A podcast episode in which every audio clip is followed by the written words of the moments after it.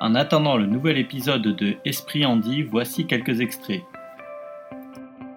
L'objectif d'être kiné, euh, je l'ai eu très tôt en fait parce que je faisais du sport, du sport de, haut niveau euh, puisque je faisais partie euh, des sélections et je suis rentrée au Krebs. Et voilà, les trois ans ont été de, superbes années, bien que j'ai eu les résultats de mon concours et je peux dire que quelques heures après, j'étais dans la voiture pour redescendre. D'avoir des possibilités différentes et des pratiques différentes et des milieux différents.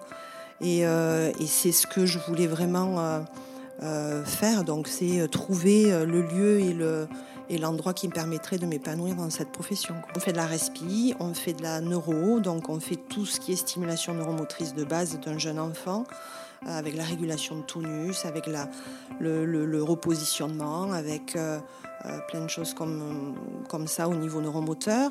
on travaille au niveau orthopédie, donc tout ce qui est gain d'amplitude ou limitation des des déformations, qui fait que euh, on, gère un petit peu ces situations euh, de façon différente. pour autant, on est toujours accompagné, hein, c'est-à-dire que on débriefe en équipe, on en parle.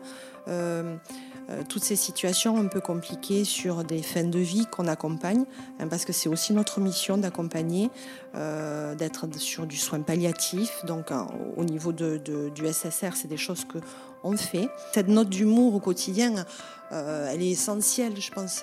Donc on tient au niveau pro parce que on est, on est dans cette ambiance euh, de travail, hein, c'est-à-dire qu'au bout d'un moment, bah oui, on n'est pas obligé d'être grave sur tout. pour nous, c'est notre quotidien, donc euh, avoir aussi la légèreté, ça fait du bien.